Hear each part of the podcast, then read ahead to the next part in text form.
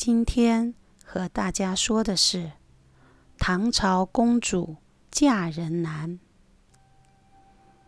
大家都知道，公主是皇帝的女儿，金枝玉叶，想来他们的婚姻也是幸福美满的。然而，在地方戏剧中，却经常流行一出戏，叫做“打金枝”。这个故事剧情非常热闹有趣。通常戏剧里的故事是虚构的，但是打金枝这一出戏却有些历史根据。郭爱是唐朝大将郭子仪的第六个儿子，他娶了唐代宗第四个女儿升平公主。升平公主颇为骄纵，郭爱也是从小被宠爱的小公子。两人年龄相当，却时有争吵。有一次，这小两口又因为一些细微小事吵了起来，令郭爱火气极大。他指着升平公主的鼻子怒斥：“你有什么好生气的？”还不是依靠你父亲是天子，告诉你，我父亲是看不起天子的位置才不做的。说着，用力一推金枝玉叶的公主。哼，是这样吗？升平公主气得话都说不出来，一扭头，驾着车子就奔向皇宫，向父亲告状去了。谁知道？唐代宗听完升平公主的哭诉后，非但没有发脾气，反而平静地说：“这件事就不是你能知道的。郭爱说的没错，假使郭子仪真的要当天子，天下哪会是我们家所有？”接着，代宗就把升平公主送了回来。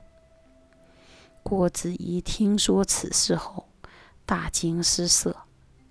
想他为朝廷立下汗马功劳，却一直韬光养晦、诚惶诚恐，连于朝恩挖他祖坟的事情都生生忍了下来，为的就是顾全大局，担心代宗有误会，以为他功高震主。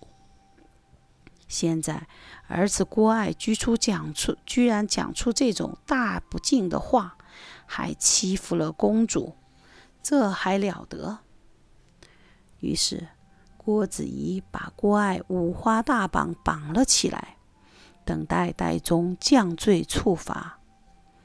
没想到，代宗只是轻描淡写地写道：“俗话说得好，不吃不聋。”不做家翁，儿女闺房之言，何足听也？这句话的意思是说，要是不装聋作哑，凡事不计较，则不能当一家人之主人翁也。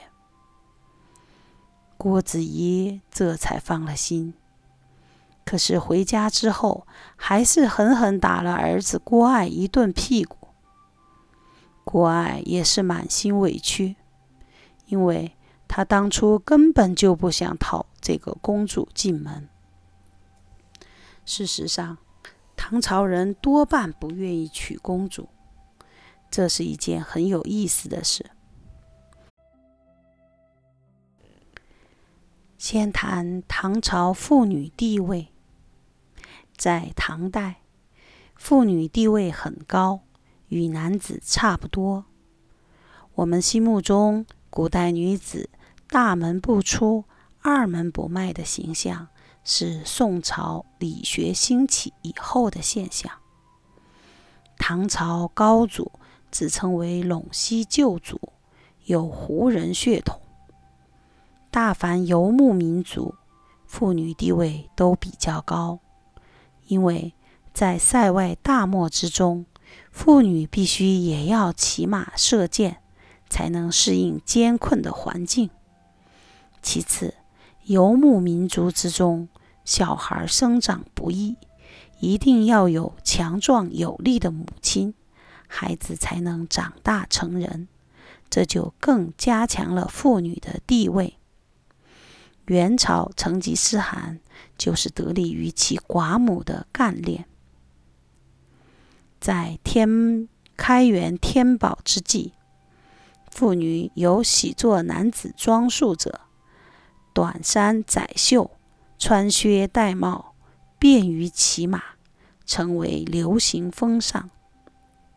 一般女子尚且比较开放，公主当然有过之而无不及，与旧日中原保守妇女大不相同。因此，史家曾研究过唐朝公主的婚姻都颇为困难。从魏晋南北朝以来，士族至今门第之风。一直到唐初不衰，士族特别重视婚姻的对象。社会上认为与皇帝结亲家不及与高门士族联姻，因此在唐宪宗之前还没有公主与士族联姻的。唐宪宗之后。一般士族还是不愿意娶公主。唐宣宗时代，白敏中担任宰相，郑浩则进士第。郑浩是士族子弟，白敏中上奏以浩娶万寿公主，结果事情成了，郑浩却恨透了白敏中的多事。公主一婚，不但士族子弟没有兴趣，一般人也敬鬼神而远之。例如宣宗时代，王威考中了进士，宣宗正好颁布一道命令，于进士中选子弟上主，就是要在进士中挑选一位驸马爷。王维听说此事，忧形于色，愁眉不展，赶紧跑到宰相刘卓府面前，说自己陈年已高，居常多病，又老又病，实在不适合当驸马爷。宰相刘卓看他可怜，前去帮他说情，才免了这门亲事。不但进士不愿意娶公主，连方士张果都曾经拒婚公主。方士是古代采奇药或求神仙以研究长生不老术之人。秦始皇曾用方士之言，派童男童女赴蓬莱岛求长生不老之药。唐玄宗有意把玉真公主嫁给张果，玄宗心中有此意，不过还没正式张口，就让张果知道了。有一天，张果对太常少卿萧华等两个朋友说：“谚语说得好，娶妇得公主，平地生公府，可怕啊！”这句话的意思是说，娶了一个公主当媳妇，有事儿没事儿就与衙门扯上关系，太可怕了。张果的两个朋友骂他比喻的不伦不类。而当玄宗派人传召玉真公主欲嫁给先生的口谕时，张果微微笑着，却不肯接受诏令。张果的话，充分反映出社会上认为与公主联姻是一件可怕的事。在这种观念之下，唐朝公主想要嫁人就十分困难了，不得不多从大臣子弟或者以结为姻亲的家族之中找对象，因为大臣为了保全本身之富贵，多半不敢拒绝。当然，也会有一些想攀龙附会的士大夫，还是会与公主联姻的。唐宣宗时，有一个人叫于从，骆驼有大志，可惜运气不好，始终没有被重用。在大中年代，宣宗下了一道命令，要在士族之中挑选一个人当驸马。一般士族都远远避开。驸马都尉郑浩劝于从，不如应此命。于从答应了。唐宣宗很开心，原本想把永福公主嫁给于从，想一想。又觉得不合适。宣宗说：“我最近和他一起进食，他不知为何不高兴，当着朕的面就把筷子一下子折成两段。这样刚烈的性情，恐怕不能做士大夫的妻子了。”于是，唐宣宗就改而将广德公主嫁给了于崇。广德公主非常贤淑，遵守法度，而且侍奉于氏宗亲，尊卑十分得体。那么，于崇算是运气不坏的一位驸马了。但是，像广德公主一样的贤惠的公主却不多。一般来说，唐朝公主的品德不佳的较多。使人不敢领教。例如，唐高祖的女儿永嘉公主嫁给窦凤杰后，又与寿春郡主的丈夫杨玉要好。唐太宗之女和府公主下嫁房玄龄的儿子房遗爱后没多久，又爱上了一位和尚卞基。肃宗的女儿浩国公主嫁给萧生后，仍然同时有四个情人，名声糟糕透了。唐宗宗的女儿安乐公主嫁给武从训，后来武从训被杀，她一点也不难过，因为安乐公主早就与武延秀纠缠不清。从上面的故事可知，唐朝公主不守妇道、不守礼法的很多。唐朝女人本来就比较开放，自己不守妇道，可吃醋心理却很强。唐高祖的女儿宣城公主嫁给裴训，她听说裴训有一个外宠后，妒火中烧。派了人把这个女子找到，在大堂之上召集了许多官吏，看他如何叫人把这个女子的耳朵、鼻子切掉，又把头发剃光。旁边围观的人都不忍看下去，也更体会到公主的暴虐。在中国古代，男女不平等。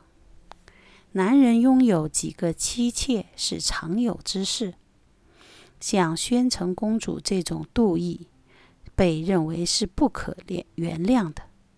但她是公主，谁能奈她何？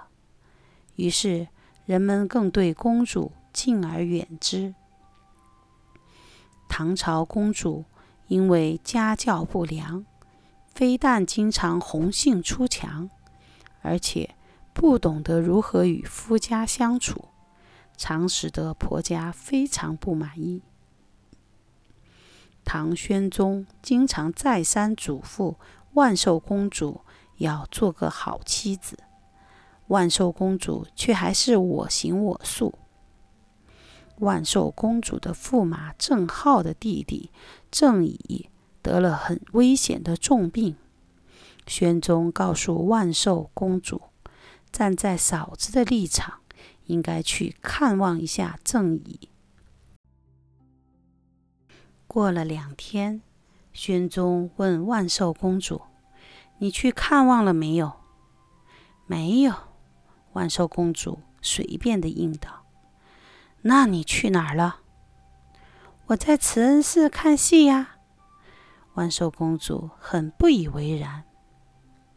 唐中宗一听，气得吹胡子瞪眼睛。我还怪士大夫不愿意与我为亲家，看你的样子，也难怪人家不愿意。唐玄宗从万寿公主的行径中，领悟到士大夫不愿意与皇室结亲的道理。其实，比较起来，万寿公主还算不得犯了什么大过失。像武则天的女儿太平公主下嫁薛绍后，薛绍的哥哥薛乙娶的妻子是萧氏，薛绍的弟弟薛旭娶的妻子是程氏，二者都不合武则天之意。因为他认为我的女儿怎么可以与田舍夫的女儿为妯娌呢？他认为薛绍的兄弟应该把原来的妻子都休掉。后来有人出来打圆场，说萧氏是薛宇的侄孙，属于国家旧姻，因此武则天才没有继续坚持。因为薛绍娶了太平公主，他兄弟的婚姻差一点就得被拆散，可见得公主对夫家家族之威胁。当然，凡事不可一概而论，唐朝公主也有贤德的，只是比例不大。此外，还有一个原因，使得唐朝人不愿意迎娶公主进门。公主身份尊贵，出嫁夫家，舅姑不敢把她当成媳妇，也不敢接受公主的拜礼，反而要向公主下拜。在中国传统社会，婆婆虐待媳妇是天经地义的事。所以才有多年媳妇熬成婆的说法。公主不是普通女子，哪里可以随便受欺负？再加上不肯执媳妇之礼，反要公公婆婆下拜，当然一般人就不愿意与公主打交道。此外，唐朝公主成亲，皇帝赐予奴婢住宅。驸马成为公主之附庸，内心之别扭可想而知。而且唐朝规定，假如公主先死，驸马得为公主服斩衰三年，才可以再娶。这种种的原因，使得唐朝人对公主敬而远之。唐朝人也看不起攀龙附凤。与公主打交道的人，有一本唐人写的小说《南柯记》，讲了一个故事，说梦中娶淮安国公主为妻，当了驸马之后，有享不尽的荣华富贵。梦醒之后，看到一个大蚂蚁穴，梦中的一切仿佛都在蚁穴中所发生的。这个故事讽刺主人翁发生的故事在蚁国，表示是个蚁父的小人。